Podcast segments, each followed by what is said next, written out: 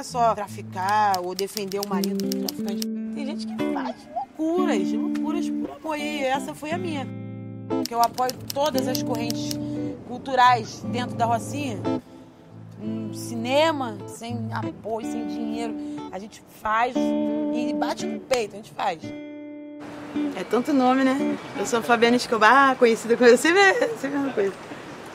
Então, eu sou a Fabiana Escobar. É, algumas pessoas me conhecem como Bibi Perigosa, que eu me identifico também, é meu nome. Bibi eu sempre fui, desde pequeno. Né? Meu nome é Fabiana, aí me chamavam de Bibi, vizinho, família, tio. Perigosa já veio o, eles que colocaram esse apelido em mim. Por quê? Por causa dessa coisa de eu não aceitar errar. E eu não podia errar, porque tinha muita gente dependendo de mim ali. Batia de frente, direto. E como eu era especializada no argumento, porque eu me preparei para fazer a coisa errada, eu ganhava no argumento. Não era na violência assim, perigosa, a pessoa pensa que é porque, ah, sai batendo. Não. Já me perguntaram assim, mas você é perigosa por quê? Você continua perigosa? Continuo. Mas por quê? Por causa dos meus argumentos. Antes eu usava esses argumentos para uma coisa errada. Os meus argumentos me fizeram estar aqui hoje falando contigo.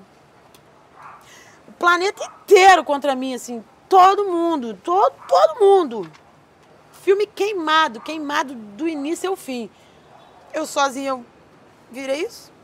Por causa de quê? Aí vai falar, por que, que você é perigosa? Ah, para, né? Tá aí, aí, tá aí, tá, tá vendo aí o resultado, por que eu sou perigosa.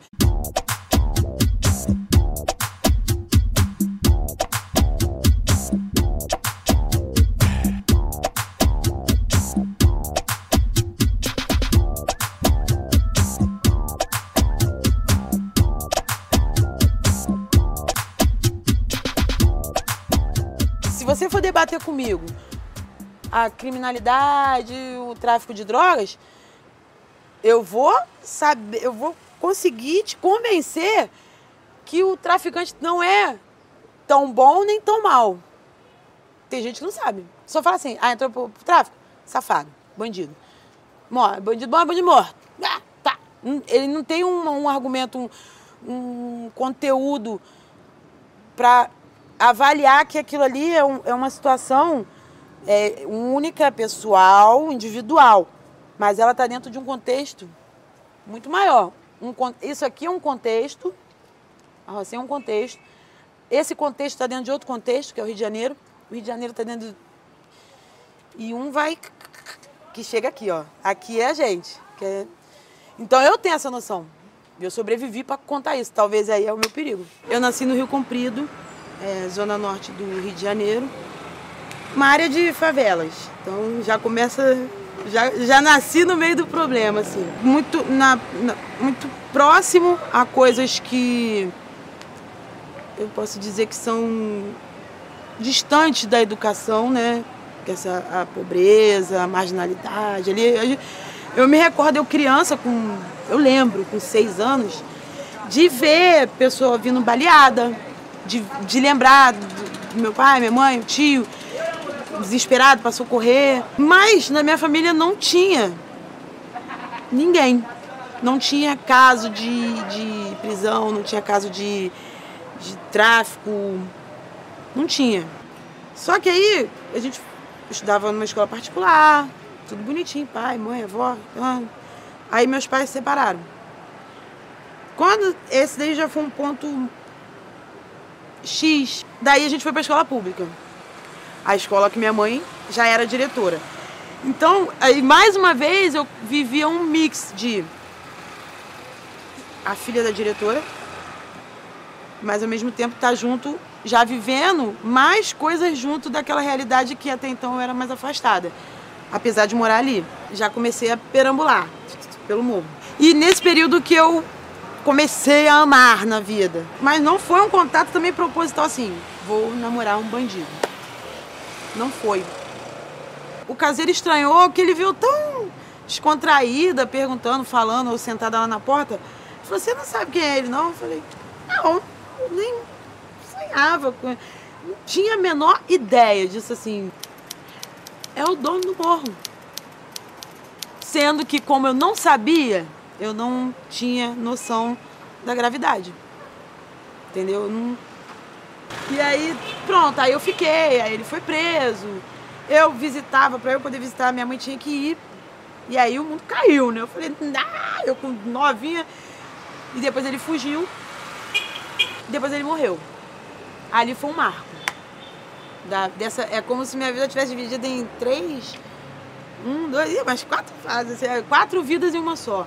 Eu falei, nunca mais na minha vida eu enterro ninguém. Nunca mais eu namoro bandido. Foi quando eu reencontrei o meu ex-marido, que eu era apaixonada lá na quinta série. A gente tinha um, uma ligação muito forte, assim. Isso aí doa quem doer. Ele até, se doer até nele. A gente tinha essa, esse elo, essa ligação que foi rompida depois. Foi quando deu, deu ruim. Mas assim, a gente começou muito amigo mesmo. Então, ele foi, ele não foi mais embora lá de casa. Minha mãe falou, ó, oh, vai acabar essa zona, vai acabar essa bagunça. O Saulo tem dois meses para arrumar um emprego.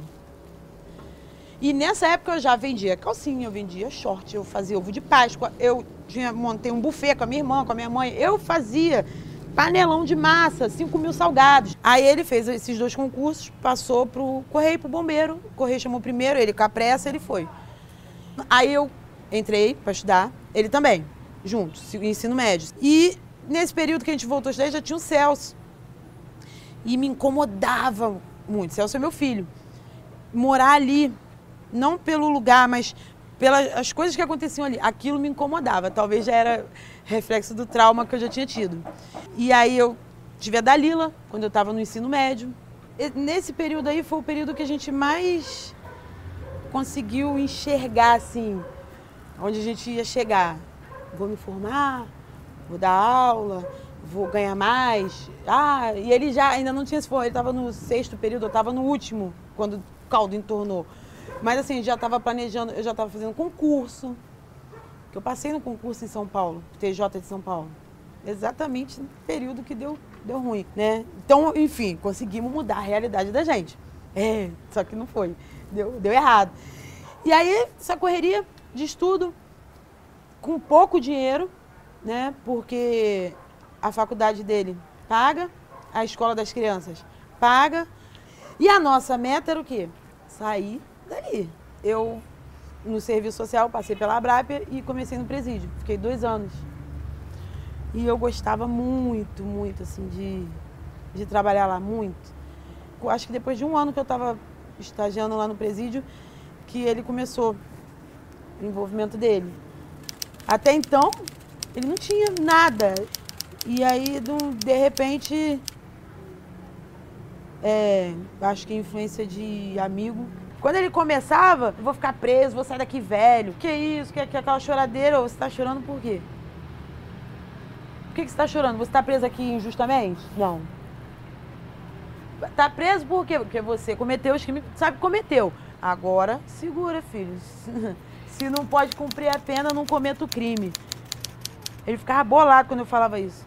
Ah, se você não aguenta a pena, não comete crime, então. Segura foi aí que a casa caiu. E eu, nessa correria, porque quem está no último período da faculdade e estagiando lá em Bangu, no presídio, não tem tempo para ficar tomando conta de marido, não. E ao mesmo tempo eu vivia naquela tensão de defender mesmo preso, porque eu via muita coisa errada, já fui parar em delegacia com um agente penitenciário. A gente me bater e eu bater nele, os presos se meter e dar uma confusão danada, porque ele estava batendo num preso. Ele bateu a noite inteira, ele queria bater na minha frente, eu não deixei, então o caldo entornou. E eu não tinha zero de envolvimento. E aí ele pressionado, ameaça daqui, ameaça dali. E ele e falou, ah, vai ficar 200 anos, vai ficar 200 Ele fugiu. E eu no meio do problema. Então, ao mesmo tempo que eu tinha aquela noção, eu estava envolvida no meio. Então eu tinha que falar com. Eu já tive que abandonar esse negócio de não falar com quem não presta. Eu já, eu já tive que meter o pé, que foi quando eu vim aqui. Com o estímulo de proteger ele, eu perdi esse senso de certo e errado. Nossa, eu tenho uns 20 certificados de prevenção de uso e abuso de drogas ilícitas e álcool. Eu me especializei para fazer a merda. Sempre teve, aconte, tiveram acontecimentos na minha vida de eu estar do lado de cá e muito rápido eu estar do lado de lá. Tá do lado de cá? Tá do lado de lá. E assim foi vindo. Foi vindo, você vê. Uma hora eu eh, tá, tra, tava trabalhando, no dia seguinte estava visitando. Uma hora eu estava me especializando para preve, prevenção e no outro eu estava espalhando. É muito sinistro mesmo. Muito. Eu acho que o amor me cegou. É, tirou meu senso, tirou, desconstruiu. O amor desconstruiu tudo que a gente levou 11 anos construindo ali de certo, de errado, de não querer mais aquilo, nunca mais na vida, de, de perceber os danos disso, porque eu já tinha passado, desconstruiu. Acabou. A minha missão é transferir ele. Eu olhava ali, quero saber o que está em volta, eu vou passar sobre todo mundo. E eu tenho total noção do que eu fiz de certo, do que eu fiz de errado. Não boto culpa nem nele, porque a culpa foi minha de seguir ele. A gente teve, a, ele teve a motivação dele, eu tive a minha. Talvez a dele seja mais punida, porque ele foi por dinheiro e entrou por dele, gostou. E a minha foi por amor, que foi, porque eu sempre falo, não adianta ficar com raiva. Ficar puta é pior. Foi por amor, porque as pessoas quando escutam isso falam assim, ah, por amor, né? Só que as pessoas fazem as mais variadas coisas por amor. Não é só traficar ou defender o marido traficante. Tem gente que faz loucuras, loucuras por amor. E essa foi a minha. Inicialmente eu não. Eu, eu tive aquele momento de desespero. Assim, caiu o mundo. E foi caiu o mundo mesmo na minha cabecinha. Faculdade, escola das crianças, vizinho, imprensa, polícia, bandido, todo mundo caiu ao mesmo tempo em cima de mim. Ele fugiu, a gente veio para cá, as coisas, a gente inicialmente estava se escondendo e tentando né, manter a aparência, mas assim, tentando continuar o que a gente era. O que já começou já não era, já era errado, porque não, nunca ia ser. Mas a gente tentou até o fim manter, ser o que a gente era, uma família normal. Só que se escondendo da polícia. E aí eu fiquei mais é, limitada. Fui perdendo cada vez mais direito de ir na rua. Eu tentei continuar estudando, mesmo ele já estando aqui, só que aí ameaçaram, a gente vai pegar na faculdade. Aí já eliminei. Vai levando as crianças, eliminei. E foi quando eu fui morar na casa que todo mundo, nossa, que era nessa direção aqui. E aí eu me mudei pra lá, foi o período que eu mais sofri. Eu não tinha fé. Eu achava que eu não merecia. Eu, eu tinha certeza, eu falava assim, ah, eu tô fazendo as coisas erradas, consciente que tá errado, sabendo que tá errado. Agora eu vou deitar, vou rezar um Pai Nosso e achar que. Pô, não. E no dia seguinte eu vou acordar continuando fazendo, porque eu não vou poder parar de fazer agora. Então eu vou deixar em stand-by. Depois eu volto às pazes lá com Deus. Eu não acho, não. Eu tenho certeza que não dá para ser feliz vivendo no crime. Não dá para ter momentos alegres, feliz. Se a pessoa está infeliz, ela vai ficar infeliz, drogada, bêbada, com dinheiro, do jeito que tiver. E nesse meio não tem como ser feliz, não tem.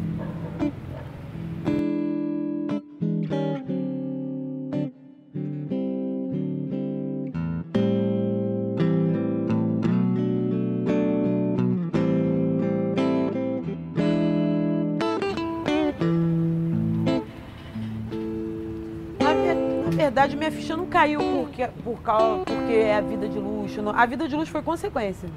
A gente só teve dinheiro, mas não teve paz. Nenhuma, porque à medida que aumenta o dinheiro, aumenta a perseguição, a exposição. Então, não foi por dinheiro. Na minha. A minha motivação não foi dinheiro, não foi poder. Não foi. A única coisa que eu, que eu percebi assim, ah que é o quê? Desatar esse laço afetivo com ele, que era. Eu acho que ele fez macumba. Só pode. Porque eu não saía daquilo. A única coisa que eu ficava assim, em relação a Deus, eu falava assim, cara, se acontecer alguma coisa com as crianças, eu vou recorrer. E eu não tô merecendo, mas assim, pra mim, ai Deus, por favor, pro Saulo chegar aqui pra mim. Eu não me achava muito digna de fazer esse tipo de pedido, não. Logo que eu me separei, quando eu decretei ali, É, alguns é, tinham medo de continuar junto comigo assim, de. porque ninguém sabia direito o que estava acontecendo. Aí eu fiquei, aí eu entrei nessa, nessa vibe meio revolts, né? Que eu fiquei revoltada com isso, que eu falava, porra, eu, tem um ano que eu tô separada. Era a polícia batendo aqui, que eu já estava aqui, e era os homens assim comigo. Aí um dia eu falei, quer saber? Vamos ver se não vai acabar agora. Peguei o laptop, fui no motel. Peraí, moto táxi. Lá, testei. Tá bem, pode ir, tchau. Bebi. Daqui a pouco tava eu lá, uh, mais pelada, numa banheira, jogando espuma. Fiquei a noite inteira. E aí o pessoal que conhecia tava tudo assistindo. Caralho, a mulher. Tá- aí eu come... aí falava a palavra, o nome dele. Aí eu já. A noite inteira. A partir dali já não falavam mais tão assim que a mulher do cara. Eu, caraca. E aí, só que aí eu gostei, porque nesse mesmo período foi quando eu comecei a escrever o blog. Foi na época da ocupação aqui. Então eu fiquei exposta a um outro grupo, que já não era mais os que assistiam às lives. Que os que assistiam às lives, eles não fizeram mal nenhum a mim. Todo mundo, nossa, que absurdo ficar pelada na internet. Aquele grupo ali foi o que menos me fez mal. O blog, eu atraí muita gente que se identificou com a minha história, que o blog é o meu livro. Perigosa, né? Proporcionou que as pessoas é, dessem uma opinião, mas com conhecimento. Porque até então eu era só mulher de bandido, ex-mulher de bandido, marmita de bandido, é, bandida. Que até que eu ia falar, nas notícias eu era a violenta, eu era a isso, aquilo, ele era o inteligente, o calmo, o pacífico, o tranquilo. E eu era a estressada, a maluca, tudo de ruim. Inverteu ali o papel. Nessa ocasião, ninguém me conhecia, o repórter nenhum tinha falado comigo, polícia nenhum tinha falado comigo. Quer falar? Fala, mas fala entendendo a história inteira, né? Dá um passo para trás, olha tudo, depois você fala. Que é errado, eu sei. Isso aí eu já sabia. Então, a, essa exposição da internet, ela trouxe essa possibilidade de, de avaliação, né? Porque a gente fica o tempo todo sendo avaliado e trouxe as pessoas que se identificavam. E quando eu comecei a receber os primeiros e-mails, os primeiros os comentários no blog, aí eu percebi, o eu estava fazendo aquilo para me defender. Porque teve a ocupação, minha cara apareceu no Fantástico, eu já um ano separada, centenas de pessoas me xingando, me xingando, me xingando. Eu falei, ah, porra, vou escrever essa porra toda e aí falo o que quiser. Pronto. Entendeu? Só que depois eu vi o valor que estava por trás disso eu atingi as pessoas mais do que para me defender. Não, não, era uma defesa minha, na verdade, aquilo ali, as pessoas estavam olhando, se identificando e se ajudando com aquilo ali. Então, foi aí que minha vida mudou de novo, mais uma vez. Que ao contrário do que muitos falam, que absurdo, referência, referência para muita gente sim, né? De pessoas que estão passando por problema, não é de quem está bem, não. Quem está bem, graças amém. Mas quem está precisando de um algo para se apegar. Quando eu vi isso, aí é como se a minha vida já não fosse mais minha. E eu falei, agora é tudo ou nada. Né? Eu reformei a, a, onde é a loja, que era uma casa velha, e comprei tudo de estoque, montei tudo da loja e fui trabalhar. Cara, dinheiro, eu, não, eu tenho um problema sério com dinheiro. Nessa encarnação não é para eu ter dinheiro, não é, definitivamente. Então eu preferi ganhar menos, mas eu. Tem dinheiro? Eu não. Eu ficava até feliz quando eu falava, não tenho dinheiro. As crianças me pediam, não tenho. Então eu não tinha estresse. Adorava. Pensa, vai de, de, de A a Z até quem compra, polícia, bandido, jornalista, porque as pessoas. Eu, eu, esse jogo virou. Quem falava mal de mim começou a falar bem jornalista, polícia não tem raiva de mim, bandido não tem raiva de mim. Então, pensa a cara de todo mundo falando, safada, fingida, tá fazendo esse discurso aí, olha o que, que ela fez. Na verdade, as favelas assim que eu, que eu visitei, que eu fui apresentar eventos, fazer palestras, até em outras favelas as pessoas olham com aquele brilho, porque eles se identificam.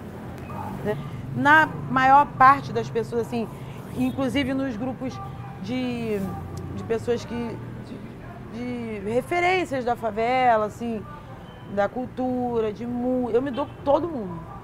música, teatro, cinema. Cinema eu sou o cinema aqui dentro da Rocinha, né? Mas assim, eu e outros. Meninas novas, às vezes, para, assim, eles, eles olham com aquela admiração. Porque não é, cara, é, não é que seja é, fácil você. Eu não julgo assim outras mulheres que não conseguiram fazer isso.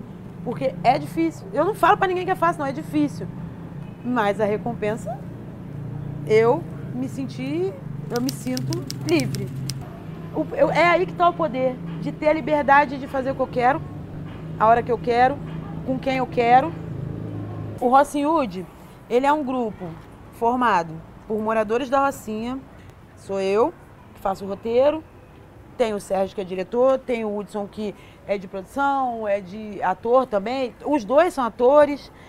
Tem os meninos que filmam. Então, nós somos daqui.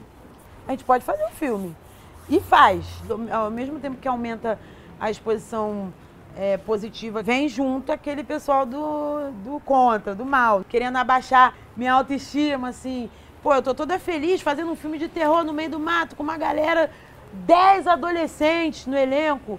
Aí vem uma pessoa me chama de marmita de bandido, escória da humanidade. Aí eu fico olhando, eu falo, e xinga, xinga, xinga.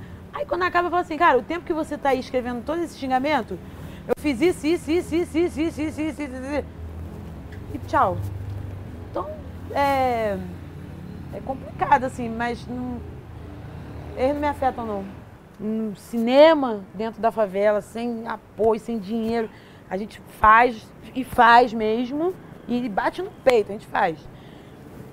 Através do teatro, é, através da música, que eu apoio toda, todas as correntes culturais dentro da Rocinha, eu me dou muito bem com todos. Quando rapaz ali, ele olha aqui, pra mim aqui no muro, ele fala, pô, aqui, ela mora aqui do lado, ela pisa no mesmo esgoto que eu. Se ela conseguiu, eu consigo. Então, é o que eu acredito.